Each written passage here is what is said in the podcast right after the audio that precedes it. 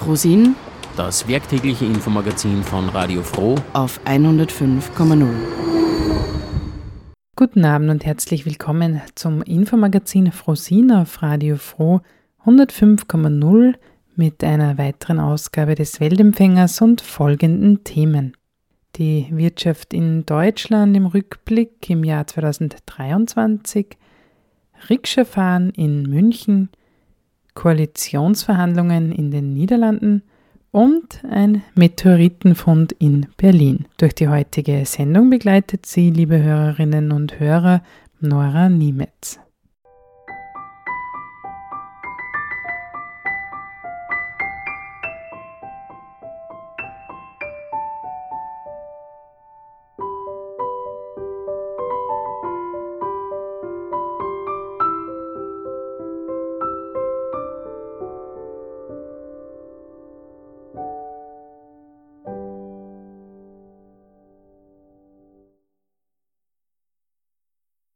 Jedes Jahr veröffentlicht das Statistische Bundesamt in Deutschland einen Überblick über die wirtschaftspolitischen Daten. Die zentrale Größe der volkswirtschaftlichen Gesamtrechnung ist das Bruttoinlandsprodukt, kurz BIP. Dieses ist in Deutschland 2023 um 0,3 Prozent gesunken. In anderen europäischen Ländern, in den USA und China, ist das BIP jedoch gestiegen. Martina Helbing aus der Verdi Frauenredaktion von Radio Lora Muck sprach mit Dirk Hirschel, dem wirtschaftspolitischen Sprecher von Verdi. Verdi ist die vereinte Dienstleistungsgewerkschaft in Deutschland. Es liegt im Wesentlichen daran, dass der private Konsum eingebrochen ist in Deutschland und äh, das wiederum hängt maßgeblich davon ab, äh, dass wir einen historischen Rückgang der Reallöhne hatten in den letzten zwei Jahren. Letztes Jahr konnten wir die Situation über gute Tarifabschlüsse noch ein Stück weit äh, besser gestalten als im Vorjahr. Aber das drückt äh, das Wirtschaftswachstum und äh, hinzu kommt, dass äh, von staatlicher Seite nicht hinreichend äh, gegengesteuert wird, ins, insbesondere im Hinblick auf die öffentlichen Investitionen. Da könnte viel mehr gemacht werden. Und wenn mehr gemacht wird, das sieht man sehr gut in den USA, dann führt das natürlich auch dazu, dass wir ein deutlich höheres Wirtschaftswachstum haben. In den USA erleben wir unter beiden eine Renaissance aktiver Industriepolitik. Da wird jetzt massiv in den Ausbau der erneuerbaren Energien investiert, in Infrastruktur. Und das macht sich natürlich dann auch beim Bruttoinlandsprodukt bemerkbar. Und das ist der Grund, warum wir jetzt unter den führenden Industrieländern das einzige Industrieland sind, das aktuell schrumpft. Also ja. will heißen, dieser Abschwung, diese Rezession, in der wir uns befinden, ist zu einem großen Teil hausgemacht, äh, ist abhängig von politischen Entscheidungen. Und die gute Nachricht in dem Zusammenhang ist natürlich, äh, wenn der Abschwung politisch mitverursacht wurde, dann kann natürlich auch der Abschwung politisch beendet werden, beispielsweise durch äh, höhere Staatsausgaben, höhere Investitionen, aber natürlich auch, und das ist dann die Anforderungen an uns Gewerkschaften über hohe Lohnabschlüsse, die es dann am Ende des Tages ermöglichen, dass die Reallöhne nicht mehr sinken, sondern steigen. Wie kann ich mir das jetzt konkret vorstellen? Liegt es an der Struktur unserer Industrie in der Bundesrepublik? Wir sind ja zum Beispiel die Chemiebranche ist eingebrochen, aber umgekehrt ist die Automobilbranche äh, Branche ja explodiert. Liegt es daran, dass wir eine Exportnation sind? Und was steuert Biden anders als unsere Regierung? Naja, wir sind äh, im internationalen Vergleich natürlich weiterhin sehr stark exportlastig. Das heißt, das deutsche Wachstum ist war schon immer und ist auch aktuell immer noch sehr stark abhängig von der Entwicklung der Weltwirtschaft. Und äh, die Weltwirtschaft äh, ist im letzten Jahr schwächer gestiegen als in den äh, Vorjahren. Allerdings ähm, beruhigt sich das jetzt wieder ein Stück weit, beziehungsweise das äh, weltwirtschaftliche Wachstum beschleunigt sich. Also da ist eigentlich eher Licht am Ende des Tunnels zu sehen. Äh, aber in den USA ist es so, dass sehr stark binnenorientiert ähm, gehandelt wird. Das heißt, die, die, diese äh, Investitionsprogramme zur Modernisierung der Infrastruktur und ähm, für die Energiewende, das sind ja im Wesentlichen mhm. Maßnahmen, die sind nicht exportorientiert, sondern die sind, die beleben die Binnenwirtschaft. Ja? Und ähm, das ist im, im Wesentlichen der Grund, warum in den USA das Wachstum deutlich stärker ist und auch natürlich eine wichtige Komponente, die Reallöhne sind in den USA nicht so stark gesunken wie in Deutschland in den letzten zwei Jahren. Ja? Also ich wiederhole mich jetzt an der Stelle. Mhm. Ein zentrales Problem des Abschwungs im letzten Jahr war, darauf habe ich schon hingewiesen, waren die sinkenden Reallöhne. Ja? Die sind ähm, letztes Jahr um äh, knapp äh, 0,5 Prozent gesunken und im Vorjahr nochmal deutlich stärker. Und das hat maßgeblich dazu beigetragen, dass die Kolleginnen und Kollegen im Supermarkt, äh, im Möbelhaus, äh, in den Restaurants weniger Geld lassen. Und ähm, insofern ist das ähm, der Abschwung des letzten Jahres äh, maßgeblich, äh, maßgeblich auf das zurückzuführen, was äh, mit der Binnenwirtschaft passiert. Jetzt haben wir ja trotzdem einen ganz guten Abschluss im öffentlichen Dienst gemacht, aber die Auswirkungen der höheren Steigerungen der Löhne sind ja erst in diesem Jahr, in 24. Oder sehe ich das falsch? Naja, wir hatten schon im letzten Jahr das geschafft, ähm, über alle Branchen hinweg deutlich bessere Abschlüsse einzufahren als im Vorjahr. Ja, also in konkreten Zahlen heißt das 2022 sind die Tariflöhne über alle Branchen hinweg in Deutschland um 2,7 Prozent gestiegen und im letzten Jahr um mehr als das Doppelte, also um etwa 5,6 Prozent. Und ähm, das hat jetzt dazu geführt, dass der Reallohnverlust im letzten Jahr 2023 deutlich geringer ausgefallen ist als im Vorjahr. Also wenn man die Preissteigerungen abzieht, haben wir immer noch einen Reallohnverlust, aber nur noch um 0,4 Prozent im letzten Jahr. Im vorletzten Jahr betrug der Reallohnverlust fast 4 Prozent. Und das war auch im internationalen mhm. Vergleich sehr hoch. Ja, und das hat natürlich den privaten Konsum massiv belastet, hat dazu geführt, ähm, dass Arbeitnehmer weniger Geld ausgegeben haben, und äh, dadurch natürlich auch die, die, die Binnenwirtschaft, das Handwerk, ja, ähm, viele Produktionsbetriebe äh, belastet wurden. Und dann kam natürlich obendrauf, du hattest das ähm, vorhin angesprochen, kamen kam natürlich noch die ganzen Probleme äh, mit dem Ukraine-Krieg und äh, den einhergehenden Sanktionen, die ja im Ergebnis dazu geführt haben, dass sich die Energiepreise massiv verteuert haben. Und das hat beispielsweise in der chemischen Industrie zu einem deutlichen Rückgang äh, der Produktion geführt. Ja, das kam sozusagen dann nochmal obendrauf, äh, die äh, spezifischen wirtschaftlichen Probleme, die aus dem ähm, Russland-Ukraine-Krieg und den nachfolgenden Sanktionen resultieren. Da sprechen wir gleich nochmal speziell über die Energiepreise.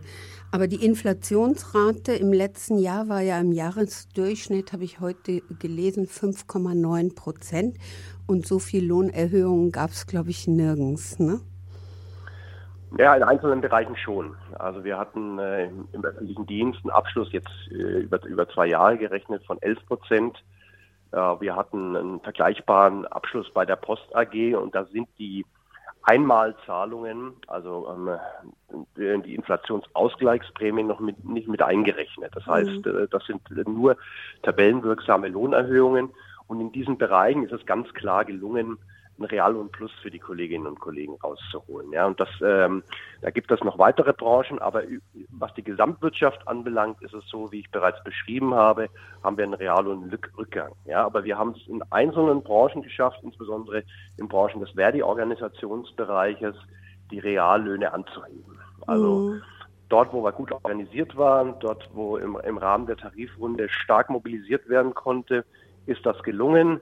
In anderen Bereichen mit geringerem Organisationsgrad ist das nicht gelungen und äh, über alle Branchen hinweg, wie gesagt, hatten wir letztes Jahr einen leichten Rückgang bei den Reallöhnen um 0,4 Prozent. Ja, dennoch, der äh, Konsum ist zurückgegangen. Ja, und äh, das liegt halt auch daran, äh, dass man nicht weiß, was kommt. Ne?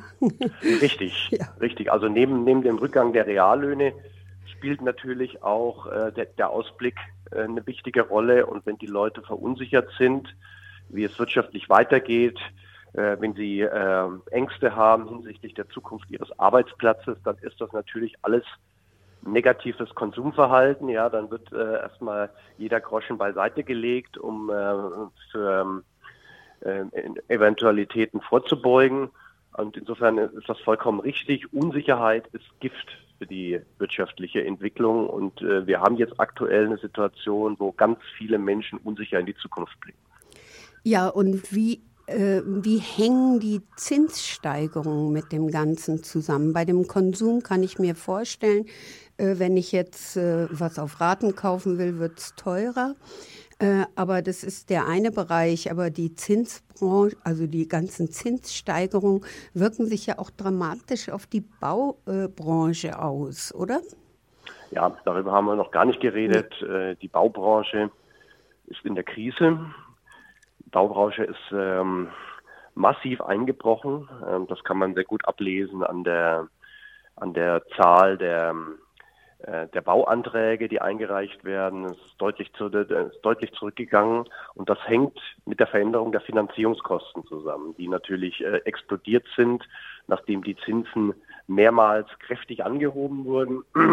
Wir haben das als Gewerkschaft Verdi immer kritisiert, weil wir der Auffassung waren, dass die Inflation andere Ursachen hat äh, und äh, dass äh, mit kräftigen Zinserhöhungen nicht die Ursachen der, der steigenden Inflation bekämpft werden können, weil aus unserer Sicht äh, war die Inflation maßgeblich zurückzuführen auf die explodierenden Energiepreise. Die hatten wiederum ihre Ursache im Russland-Ukraine-Krieg und äh, den einhergehenden Sanktionen. Und äh, durch Zinssteigerungen kriegt man das Problem der, der explodierenden Energiepreise nicht in den Griff. Was man ähm, über Zinssteigerungen beabsichtigt, ist, dass man die Wirtschaft in den Abschwung treibt oder in die Rezession treibt. Das führt dann in der Regel auch dazu, dass die Arbeitslosigkeit steigt und äh, die Wirtschaft alarmt. Und das führt dann im Ergebnis immer dann zu, äh, zu sinkenden Preisen. Also die Strategie der Europäischen Zentralbank war es sozusagen über, über die Erzeugung einer Krise die, die Inflation wieder nach unten zu drücken. Ja, und da waren wir immer der Ansicht, das ist ein viel zu hoher Preis.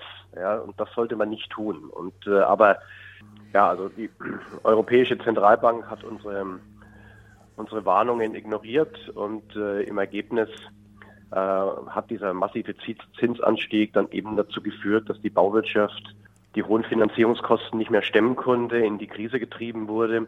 Und das ist ein Riesenproblem in der jetzigen Situation, weil wir ähm, einen massiven Mangel in den Großstädten an bezahlbaren Wohnraum haben und eine Bauindustrie in der Krise kann natürlich nicht dazu beitragen, dass dieser Mangel an bezahlbarem Wohnraum überwunden wird. Das heißt, wir müssen uns jetzt, äh, was die nächsten Jahre anbelangt, weiterhin damit abfinden, dass in den Großstädten große Wohnungsnot herrscht, kein bezahlbarer Wohnraum vorhanden ist und das sind natürlich äh, keine guten Aussichten. Tja, da hast du dann einen wesentlich höheren Reallohnverlust, wenn du zum Beispiel in der Indexmiete steckst und überhaupt keine Wohnung mehr findest, die zahlbar ist. Gell? Das ist ein zentrales Problem. Wir haben immer mehr und mehr Haushalte, die über 40 Prozent ihres Nettohaushaltseinkommens für die Miete ausgeben müssen, teilweise bis zu 50 Prozent.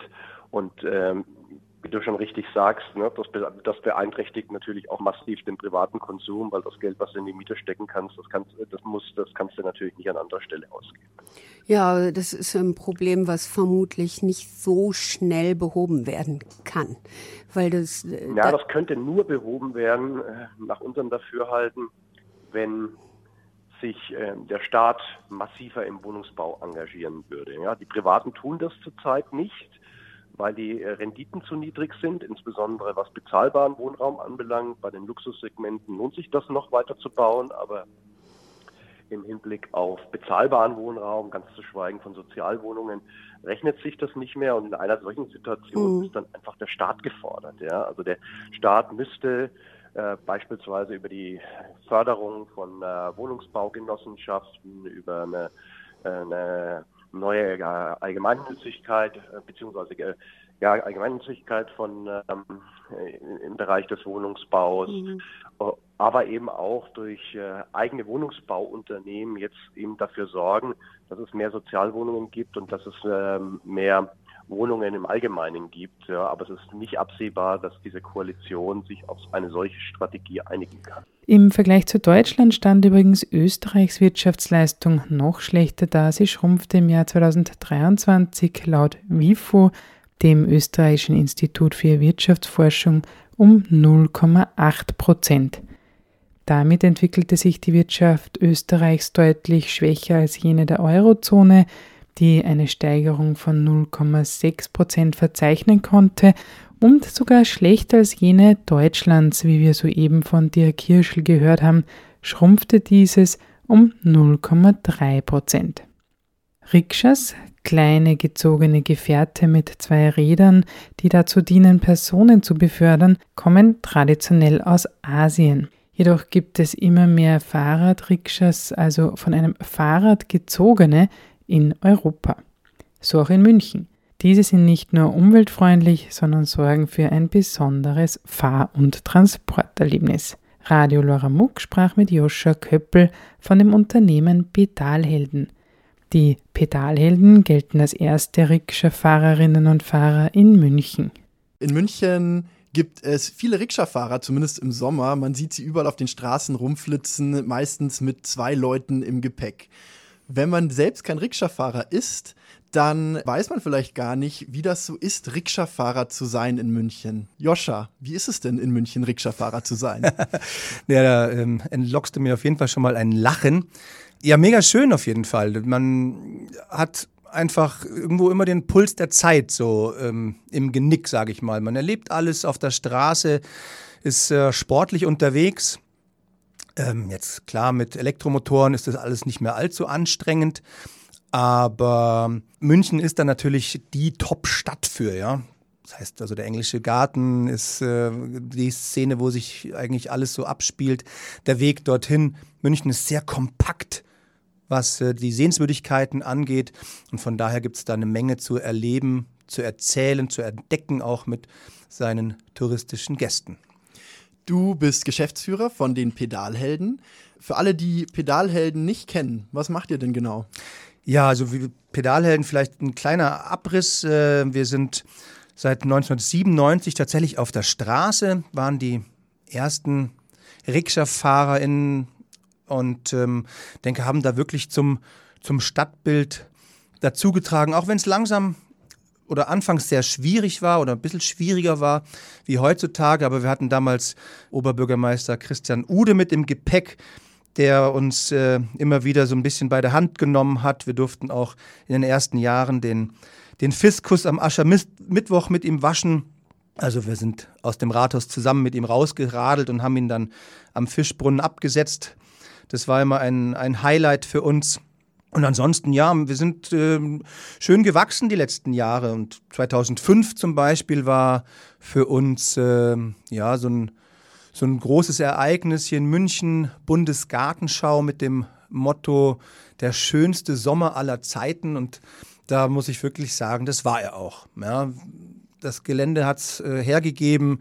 Wir waren dann äh, Mobilitätspartner der Bundesgartenschau und haben Führungen gemacht über das Gelände. Also es war wirklich ein, ein toller Sommer, ein ganzes halbes Jahr da draußen im Landschaftspark Riem. Ihr bietet auch E-Rikscha-Taxis an, also bedeutet nicht nur Guides, sondern auch von A nach B kommen. Wird das im Alltag genutzt von vielen Leuten? Also innerhalb vom Altstadtring ist das ähm, eine ganz tolle Alternative wenn die Rikscha vorbeifährt, wenn man am Standplatz, am Marienplatz vorbeikommt. Da kann man wirklich mit, für schmales Geld von A nach B kommen, kostet ein paar Euro. Dann kommt man zur Tiefgarage, die Touristen ins Hofbräuhaus oder zum Viktualienmarkt.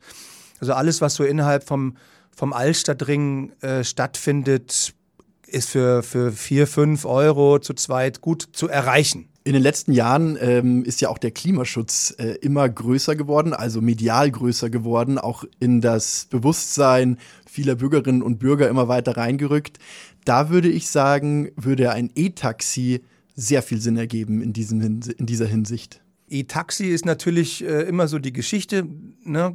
Ein, eine Rikscha, eine E-Rikscha kann sowohl auf der Straße als auch auf dem Radweg fahren. Von daher sind wir hier natürlich ein bisschen fixer unterwegs. Das Auto steht im Stau, das Auto ist auch wieder umbauter Raum, der irgendwo an, an Lebensqualität wegnimmt. Ich würde persönlich auf die, auf die E-Taxi-Variante zurückgreifen, wenn ich, wenn ich Bedarf hätte, wenn ich Bedarf habe. Mhm. Ja gerade für ältere Generationen, äh, jemand mit einer äh, Behinderung oder einer Verletzung, äh, wunderbar einfach äh, einzusteigen, sich äh, dahin fahren zu lassen. Der Rikscha-Guide wartet auch gerne vor der Tür und nimmt einen nachher mit. Also da ist äh, wirklich alles möglich, wenn man mit den Leuten redet. Und ähm, wir haben eine super Mannschaft in München, die sicherlich auch noch ausbaufähig ist. Ja. Ja, gutes Stichwort, äh, ausbaufähig. Braucht ihr denn noch Rikscha-Fahrer? Ja, auf jeden Fall. Also ich glaube, wir hängen noch so ein bisschen in so einer, in so einer Schleife aus der, aus der Corona-Pandemie. Ja, ähm, die Zeichen sind und waren natürlich so ein bisschen mehr auf, ja, auf Sicherheit, sicheres Einkommen. Man ist nicht mehr ganz so mutig aus diesen letzten Jahren rausgekommen. Aber genau das ist das, was jetzt zählt eigentlich. Ja? Der Mut, äh, sich vielleicht selbstständig zu machen, nach vorne zu gehen, ähm, die Dinge wieder positiv zu sehen. Und da ist Rikscha-Fahren eine, ein, ein Allheilmittel, sage ich immer. Ja? Wer, wer mal durch eine Depression gegangen ist oder äh, eine schlechte Phase hatte und sich aufrappeln kann und mal das Gefühl von Dreiradfahren hat, super. Ja, man erlebt meistens äh, nur nette Leute. Jeder ist dankbar, wenn man irgendwo hingefahren wird. Für einen netten Rat immer gut zu haben. Die Rikscha-Fahrer sind freundlich, versprühen Lebensfreude und das ist das, was, was das ausmacht, äh, auch als, als Rikscha-Fahrerin unterwegs zu sein. Ja. Ich selbst arbeite immer wieder auch als Radkurier und stelle fest, dass meine Kolleginnen und Kollegen wirklich jeden Alters sind solange man Freude am Radfahren hat, kann man Radkurier werden. Ist das mit Rikscha-Fahren anders? Nein, überhaupt nicht. Also wir haben wirklich durch die Bank vom äh, 17-Jährigen, der sich noch über die Eltern ähm, den Gewerbeschein äh, beglaubigt hat lassen, wenn ich das jetzt so richtig gesagt habe, oder auch derjenige, ähm der kurz vor der Pension steht und sich denkt, ach, das ist doch auf jeden Fall ein schönes Zubrot in der Pension, ich bin fit, fahre gerne Fahrrad, ist das perfekt eigentlich. Ja?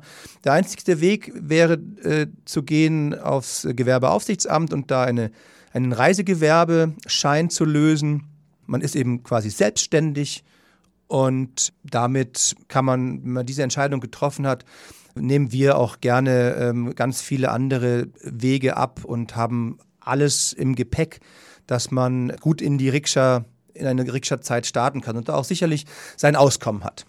Was macht denn das Rikscha-Fahren darüber hinaus noch attraktiv? Also für mich sind immer die Begegnungen äh, ganz, ganz weit vorne gewesen. Also nicht nur, dass ich am Abend schönes Geld in der Tasche hatte, sondern ähm, dass ich, dass ich tolle Leute kennengelernt habe, mich im englischen Garten rumgetrieben habe, dann hier jemanden getroffen habe, dort jemanden getroffen habe. Man kennt dann ja auch schon nicht nur den Bettler am Straßeneck, dem man mal einen Knärstuhl zuschmeißt, sondern eben auch jeden, der so seine täglichen Wege geht.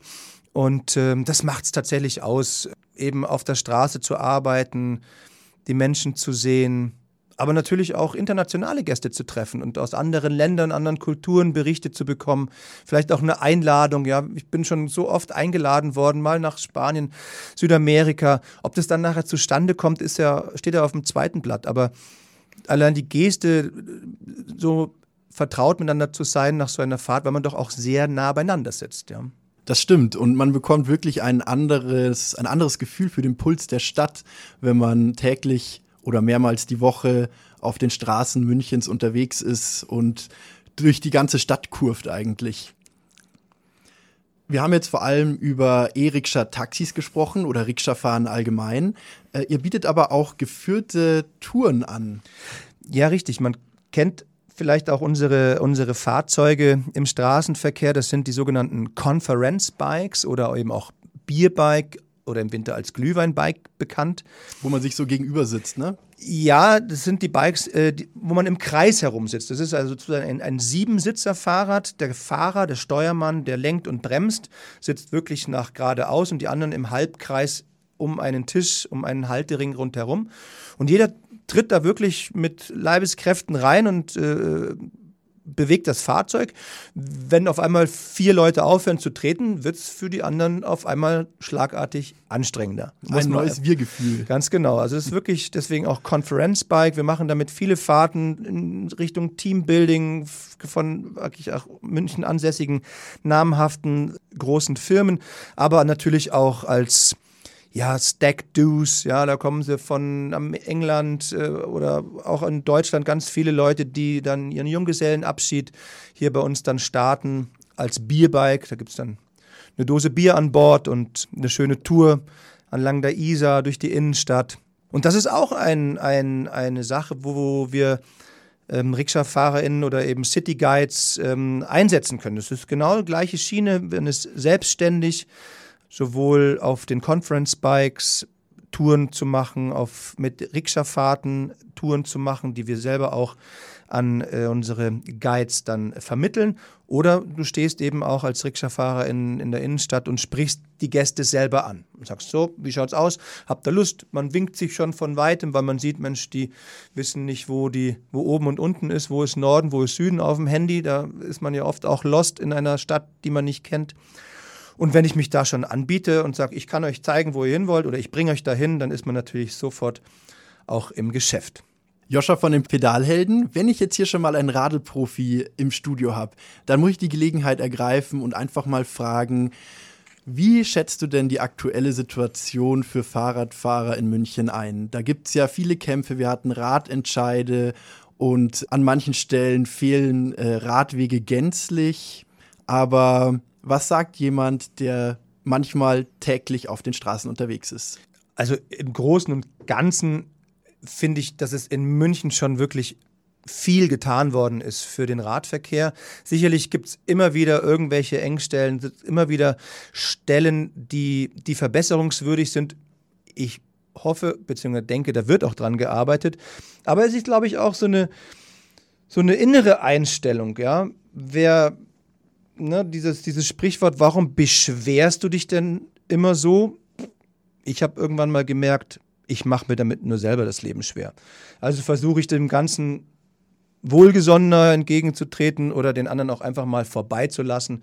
Ja, da halte ich es eher so ein bisschen der, ähm, der Boy Scouts. Ich versuche zu helfen, statt auf mein Recht zu pochen.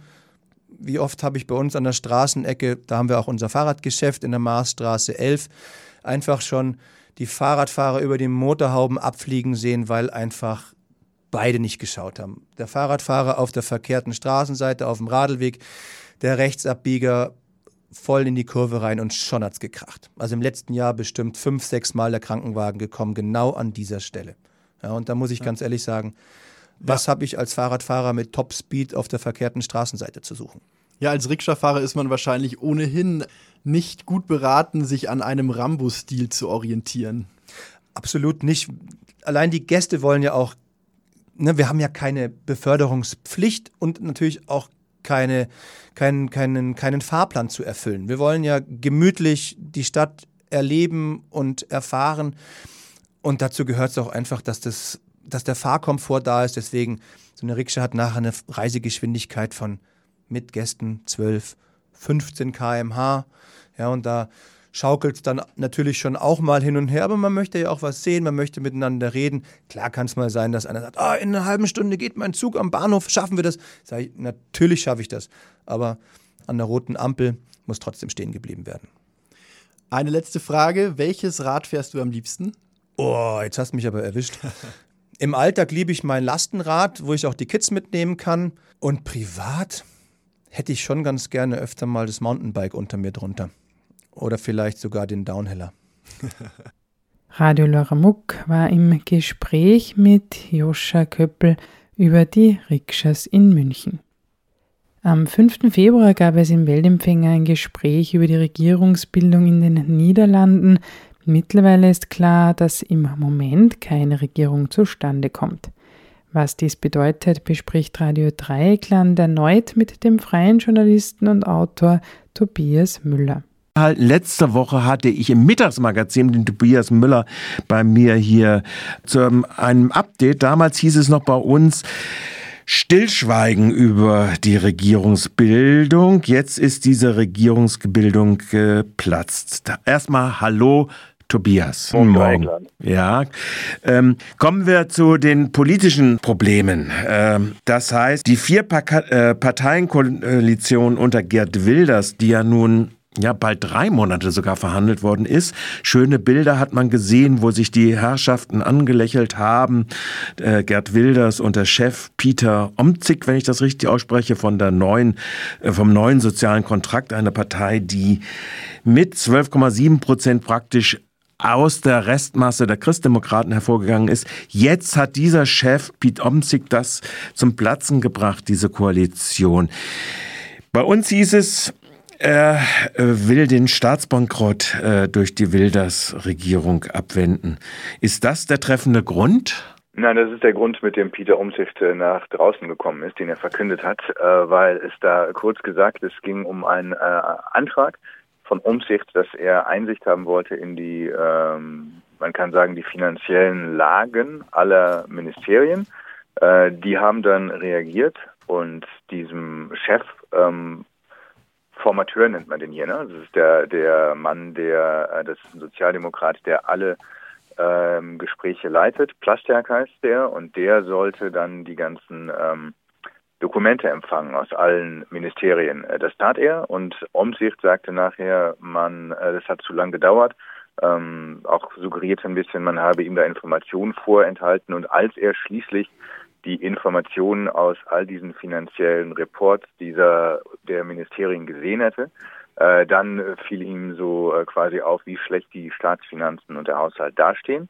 Und dann hat er sich so erschrocken, dass er gesagt hat, auf diese Tour können wir unsere Politik nicht umsetzen. Das ist, was er nach draußen gebracht hat. Dahinter gibt es natürlich andere Gründe. Mhm. Äh, wird darüber in der Öffentlichkeit spekuliert, welche anderen Gründe das sind? Man weiß, welche anderen Gründe das sind, denn äh, Umsicht hatte große Probleme, äh, nicht als einziger, aber von Anfang an große Probleme mit Gerd Wilders und der PVV und dem, für das sie stehen und das, was in ihrem Wahlprogramm steht, überhaupt zu verhandeln. Mhm. Und das äh, wird aber jetzt in der Öffentlichkeit so nicht äh, verhandelt werden. Äh, du stellst jetzt als Möglichkeit in den Raum, dass es sehr wohl eine Koalitionsformel geben könnte von der NC, NSC, wobei ich das, wenn du das, was du da gesagt hast, ja eigentlich ausschließe, wenn er sagt, die Staatsfinanzen sind verrückt, zerrüttet, ja, äh, der liberalrechten VVD und womöglich der Bauern-Bürgerbewegung äh, und dass die dann äh, geduldet werden müssen von einer rot-grünen Listenverbindung. Das wäre dann eine stabile äh, Mehrheit.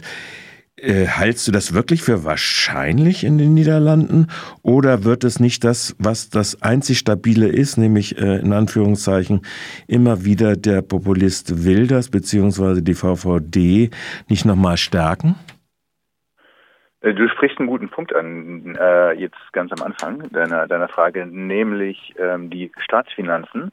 Mhm. Äh, die bleiben Staatsfinanzen. Ähm, das heißt, e egal ob äh, Umsicht, wenn er denn äh, einsteigt wieder in Verhandlungen, ähm, dann muss er mit dieser, genau wie alle anderen äh, Parteien, muss er mit dieser Situation in jeder Konstellation, in jeder Formel von, von Regierungsverhandlungen umgehen. Das heißt, wenn er sein Programm zudem natürlich auch äh, vom, vom NSC, ne, von Umsichtspartei, mhm. ähm, wenn er das umsetzen möchte, wozu auch tatsächlich gehört, den Bürgern gewisse ähm, auf, auf der Verfassung basierenden Grundrechte äh, einzu, äh, einzu, wie sagt man, zu gewähren. Zu gewähren, zu gewährleisten, ja. Auch, genau, zu gewährleisten. Dazu gehören dann auch zum Beispiel Sachen wie Energie, äh, bezahlbare Energie und, und äh, Zugang zu, ähm, zu medizinischer Versorgung und zu guter, zu guter Ernährung. Ne, das, äh, das sind alle Sachen, die Peter Umsicht in den Wahlkampf mit eingebracht hat und in den politischen Diskurs in den Niederlanden. Und das ähm, fasst er zusammen mit einem Stichwort, was seitdem sehr groß im Diskurs ist, und das heißt Existenzsicherheit. Äh, all solche Sachen kosten natürlich Geld.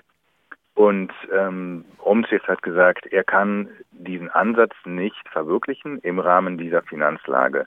Das ist eine Situation, die bleibt ihm natürlich genauso erhalten, wenn er tatsächlich mit links-grün, mit der rot-grünen Listenverbindung in See geht, wie man hier sagt. Es gibt dafür keine Anzeichen. Ich habe das gestern mal aufgeworfen ähm, im Sinn einer, einer Frage, was ist arithmetisch überhaupt mhm. möglich? Und das ist, wäre tatsächlich eine, ein Rechenspiel, das durchgeht. Man kommt auf diesem Weg auf eine Mehrheit. Wenn man da vermutlich noch eine, eine fünfte Partei dazu nimmt, über die man sich dann unterhalten könnte. Die Frage, ähm, ist das machbar, tatsächlich realistisch? Das, die steht auf einem sehr, sehr anderen Papier und die wird im Moment auch nicht wirklich diskutiert hier. Mhm. Aber es gibt gewisse Leute, die die Option rechnerisch immer an den Horizont projizieren. Wie, das wäre ein Weg. Du hast jetzt auf den zweiten Teil meiner Frage, den ich vielleicht äh, zu, und äh, lauter verknüpft hatte in Bezug auf Gerd Wilders. Das ist ja eine Position, die auch schon in dem, wo du auch äh, Autor bist, in den Blättern für deutsche und internationale Politik aufgeworfen ist, dass er im Prinzip dieser Überraschungseffekt, dass er als erster gelandet ist und nicht die Omzig, die in den Umfragen vorher äh, wesentlich höher, sie sind ja an dritter Stelle gelandet, ähm, äh, das läge daran, dass zum Beispiel der Omzig-Chef, äh, jetzt sage ich schon Omzig-Chef, äh, die Chef des neuen sozialen Kontrakts, äh, der Herr Omzig, äh, selbst äh, schon im Wahlkampf äh, seine Zweifel, ob er die Regierung übernehmen könnte, äh, als Person, als Ministerpräsident oder wie das in, in den Niederlanden heißt stabiles Element, sagt äh, zum Beispiel ein Autor jetzt in der Blätter für deutsche und internationale Politik, ist eigentlich nur Gerd Wilders und so wird er wahrgenommen. Und äh, jetzt gibt es Wahlumfragen oder Umfragen wiederum. Wenn es zu Neuwahlen käme, würde er ein Drittel bekommen und hätte den Bonuseffekt, dass sie alle ihn doch äh, nur von der Macht fernhalten wollen. Wie schätzt du denn die Gefahr ein? Ähm, kannst du das nochmal kurz wiederholen, weil ich äh, habe dir nicht komplett gefolgt. Sorry. Ja, also die Gefahr besteht in der Frage bei Neuwahlen. Ja. Das ja eine op reale Option ist, äh, dass sich da niemand einigt, niemand sich richtig bewegt oder sonst was. Das will, dass da äh, sehr gestärkt nochmal 10 Prozent zulegen würde. Äh, unter dem Bonus, dass er jetzt in den letzten Jahrzehnten äh, die VVD äh, die konstant äh, Partei äh, ist, die immer nur sagt, ja, wir legen äh, äh, in unserer rechtspopulistischen Forderungen immer den Finger in die Wunden in den Niederlanden und sie wollen uns nur von der Macht fernhalten. Mhm. Das ist, das ist, was die äh, PVV natürlich sagt, ne? dass, mhm. dass man sich von der Macht fernhalten will. Und das ist auf jeden Fall etwas, was ähm, das, das ist ein, ähm, ja, eine Stimme im, im Diskurs so in der Öffentlichkeit, die man jetzt eigentlich schon sehr viel hört, wenn man sich zum Beispiel mal äh, auf Online-Foren äh, und Social Media rumtreibt, wo diese Stimmen sehr laut sind. Dann hört man jetzt schon eigentlich, naja, es ist Den Haag und die wollen uns nicht ranlassen. Und vor allem äh, ist natürlich äh, Peter Umzicht, äh, der kann sich äh, tatsächlich in diesen Kreisen jetzt final beerdigen lassen. Also Umzicht ist, äh, ist ein, Umfaller und ein mhm. nicht gerade Verräter, aber man hat auf den gewisse Hoffnungen auch gesetzt, ähm, dass eine Zusammenarbeit mit ihm ähm, zur Regierungsbeteiligung der PFF führen könne. Das passiert jetzt nicht. Umzicht zieht den Stecker raus und deswegen ist er für die Kreise wirklich komplett erledigt gerade. Ja, und auch ein Teil, ein Teil natürlich der, der Den Hager Verschwörung und all diese äh, mhm. Rhetorik, die ich denken kann. Ähm, was du, du sprichst die Neuwahlen an, Michel, und das ist natürlich ein Punkt, ja, es gibt Umfragen gerade, die tatsächlich zeigen, dass die PFF im Fall von Neuwahlen sehr viel Stimmen dazugewinnen könnte. Das muss nicht so sein, aber die Tendenz geht tatsächlich dahin. Ein Grund, weswegen eigentlich sonst gerade niemand Neuwahlen haben will. Mhm. Nun ist das ja durchaus ein Resultat auch dessen, dass im Prinzip äh, die äh, bürgerlich rechten Parteien immer mehr Positionen der PVV übernommen haben. Also der letzte Streitpunkt war ja im Prinzip das äh, Kabinett Rütte, das vierte Kabinett Rütte, das über die Asylfrage dann zerbrochen gewesen ist und die Asylgesetzgebung zerbrochen ist und wo dann die neue Parteivorsitzende durchaus äh, ihre Ambitionen auch in Kombination mit Wilders etwas äh, zu realisieren. Wie ist denn deren Position jetzt? Von der VVD? Ja. Die VVD ist, das ist ein wichtiger Punkt, äh, den du ansprichst, denn die VVD ist, äh, wo man sich jetzt gerade auf Umzicht und den, den äh, NSC ähm, gerade fokussiert, so in der Wahrnehmung, die VVD ist eigentlich auch eine sehr unsichere und gespaltene Partnerin in dieser Konstellation, die es nun nicht geben wird. Aber es, die Spaltung, ähm, man will zum Teil mit Wilders und der PVV zusammengehen und zum Teil nicht. Die gibt es in der PVD tatsächlich auch. Das ist längst nicht so, dass das alle wollten. Und äh, Dilan Yeşilgöz, die, die ähm, Parteichefin und im Moment noch Justizministerin, die ist darüber auch eigentlich von Anfang an hin und her gesprungen. Also hat erst gesagt, ja, wir würden mit der PVV auch zusammenarbeiten. Dann nach den Wahlen, als es sich zeigte, dass äh, die VVD, also die jetzige Regierungspartei auch von Mark Rutte, ne, mhm. ähm, dass die tatsächlich dann nur eine Juniorpartnerin wäre in der Konstellation äh, mit Wilders, dann äh, wollte sie sich zurückziehen und das nicht aktiv äh, in der Regierung sitzen, sondern nur diese als Minderheitsregierung tolerieren. Das heißt, Bottom line ist, die VVD springt auch hin und her, was das angeht. Das ist da auch nicht entschieden. Zugleich ist die VVD aber auf jeden Fall die Partei, die mit am meisten Positionen der PVV äh, in den letzten Jahren, wie du schon andeutest, so eigentlich bes äh, besprechbar, äh, wie nennt man das? Man hat, die hat die salonfähig gemacht. Salonfähig, genau. Mhm. In, einen, in einen gewissen Diskurs eingeführt. Und da nimmt auch Margritte eine, eine ziemlich zweifelhafte Rolle ein der einerseits äh, sich mit, mit Wilders, äh, von Wilders klar abgrenzte oder das versuchte. Andererseits hat er immer seine Momente gehabt, wo er so äh, in großer populistischer Bestürzung eigentlich Wilders Position, gerade in Bezug auf Europa zum Beispiel, ähm, ähm, doch auch formuliert hat und äh, damit durchaus einen bestimmten Diskurs sehr, sehr salonfähig gemacht hat und hofiert hat. Mhm. Das ist die PPD, die jetzt immer diese Funktion gehabt in den letzten Jahren. Mhm. Abschließende Frage. Wie siehst du die nächsten Monate? Wird es zu einer tolerierten Minderheitsregierung von wem auch immer kommen oder wird es zu Neuwahlen kommen? Jetzt mal als halte, potenzielle Alternativen. Ich halte Neuwahlen für wirklich sehr, sehr unwahrscheinlich. Denn ähm, jeder will das verhindern gerade. Ähm, man ist jetzt in einer Situation, wo wirklich niemand weiter weiß. Äh, es ist was wir wissen, ist tatsächlich das. Es gibt weiterhin Gespräche der drei verbliebenen Parteien mit Ronald Plasterk, der diese Gespräche seit den äh, letzten zwei Monaten auch geleitet hat, ähm, über ja, eine mögliche Form, was auch immer weiterzugehen ähm, in dieser Konstellation. Ähm, niemand weiß, was da rauskommt. Es ist gerade wirklich komplette Blackbox. Niemand, äh, niemand sieht, wohin das geht. Es ist aber auch so, dass die Situation einfach nicht neu ist, denn man weiß hier, äh, Regierungsverhandlungen sind sehr langwierig, das hat sich immer mehr herausgestellt in den letzten Jahren und können unter Umständen sich über ein halbes Jahr und länger erstrecken.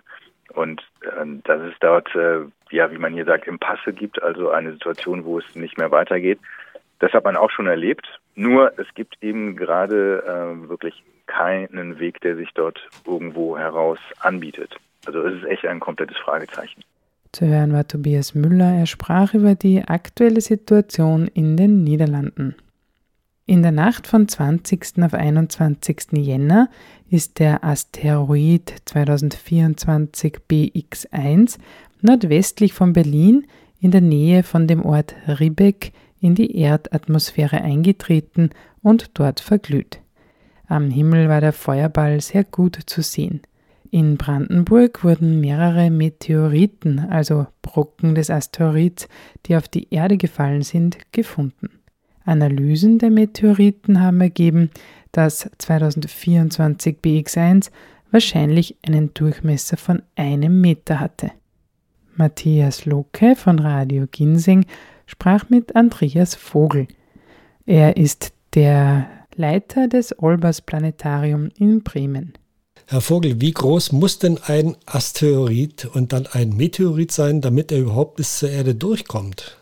Das kann man so pauschal gar nicht sagen, denn das hängt einmal ein bisschen vom Material ab, woraus er besteht, zum anderen auch von der Geschwindigkeit, also wie schnell er in die Atmosphäre eintritt und tatsächlich auch vom Eintrittswinkel.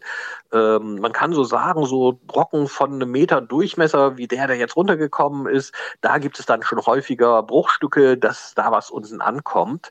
Ähm, bei kleineren, die verglühen oft völlig, aber nicht unbedingt. Ähm, es können auch kleinere Brocken mal unten ankommen kommen, wenn sie einen besonders günstigen flachen Eintrittswinkel haben und nicht allzu schnell sind. Nun scheint es mir schon ein Phänomen zu sein, dass man überhaupt erkennen kann, dass ein solch im kosmischen Maßstab natürlich kleines Teil mit äh, einem oder einigen wenigen Metern Durchmessern, dass man den überhaupt erkennt, bevor er in die Erdatmosphäre eintritt und dann auch noch sagen kann, wo er denn niedergeht. Ja, in der Tat, das passiert äußerst selten. Der Himmel wird ja wirklich gut überwacht, aber insgesamt hat man erst acht Meteoriten äh, oder Asteroiden kurz bevor sie die Erdatmosphäre erreicht haben, entdeckt. Und das zeigt auch, dass es eben nicht so einfach ist. Je kleiner das Objekt, desto ja, schwieriger wird es. Und gerade diese kleinen Brocken von einem Meter, da gehört dann auch schon eine gehörige Portion Glück dazu, die vorher zu finden. Von diesen Brocken geht ja dann keine Gefahr für die Menschheit bzw. für die Tier- und Pflanzenwelt aus. Wie kann man denn diesen Ort, an dem der Meteorit dann letztendlich niedergeht und vielleicht auch Bruchstücke verteilt, wie kann man denn den bestimmen? Ja, also dazu muss man tatsächlich ihn verglühen sehen. Und ähm, da reicht aber auch nicht eine einzige Beobachtung, sondern ähm, da braucht man tatsächlich jede Menge Augenzeugen oder noch besser Kameras. Und tatsächlich gibt es über ganz Europa verteilt ein Kameranetzwerk, was Nacht für Nacht den Sternenhimmel beobachtet und diese Meteoriten aufzeichnet.